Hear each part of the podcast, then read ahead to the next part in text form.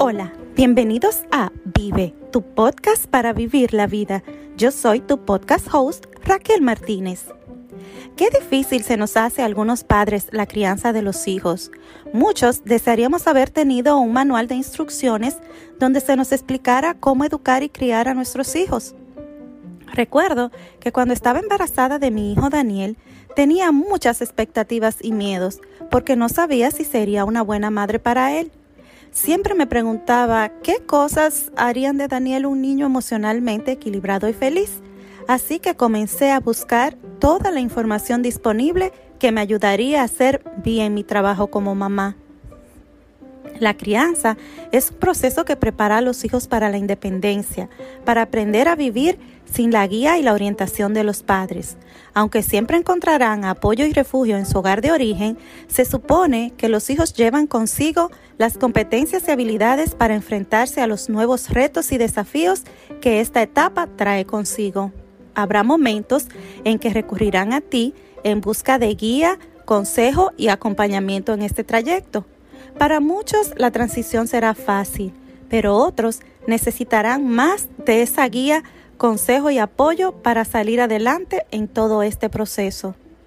Sé que como padres queremos lo mejor para nuestros hijos y aunque puede que no te sientas preparado para la tarea de ser un buen padre o madre al igual que yo, hay muchos recursos que pueden ayudarte.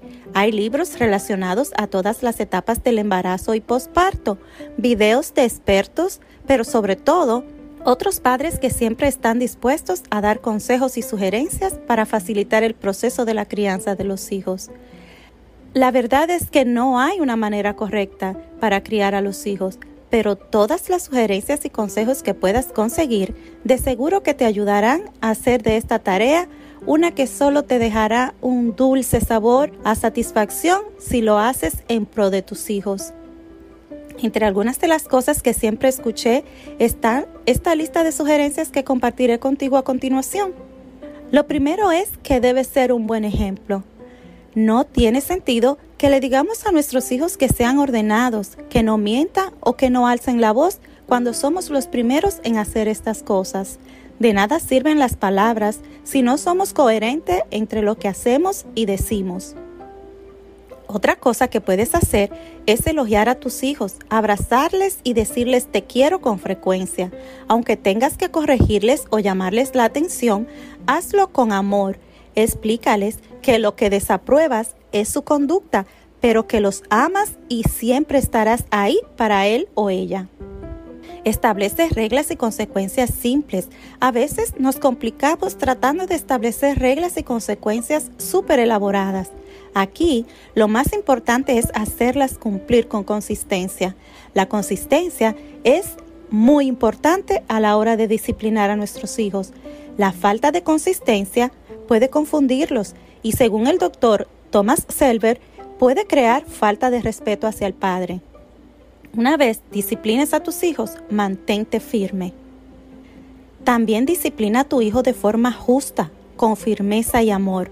Nunca uses la violencia. Recuerdo que mi abuela me aconsejó, castiga solo a la parte culpable, no a otros miembros de la familia. Si tenían algún viaje planeado, no dejes de hacerlo, solo porque uno de tus hijos esté castigado. Él o ella pueden ir, aunque no participen de las actividades planeadas.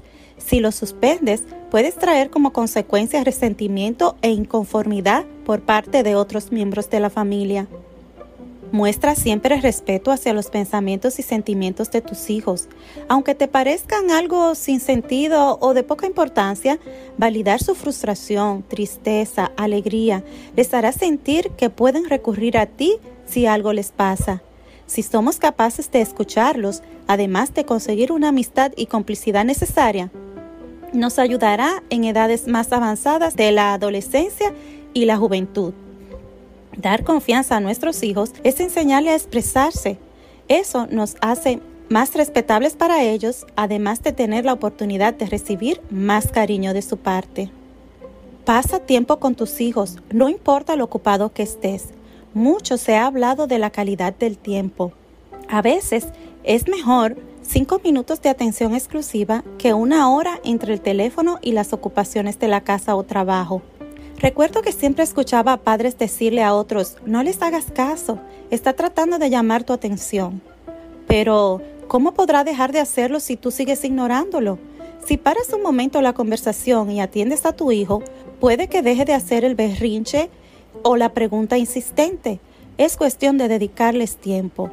Como les dije antes, la tarea de ser padres es bien ardua y desafiante, pero también gratificante. Nunca olvides mantener tu sentido del humor y si te sientes abrumado, siempre es bueno hablar con otros padres. Aprenderás de sus experiencias y podrás manejar el estrés de manera más saludable. Siempre queremos lo mejor para nuestros hijos y el temor a no conseguirlo puede que muchas veces nos frustre, pero tranquilo, siempre habrá una manera para ayudarlos a salir adelante. Es nuestro trabajo, para eso estamos aquí. Si este tema te gustó, te invito a que lo compartas y te suscribas. No olvides seguirme en todas las redes sociales como Vive by Raquel. Y si tienes alguna pregunta, sugerencia o comentario, puedes comunicarte conmigo a través de mi correo electrónico vivebyraquel.gmail.com. No olvides, la vida es mucho mejor si la vives. Nos vemos en un próximo episodio.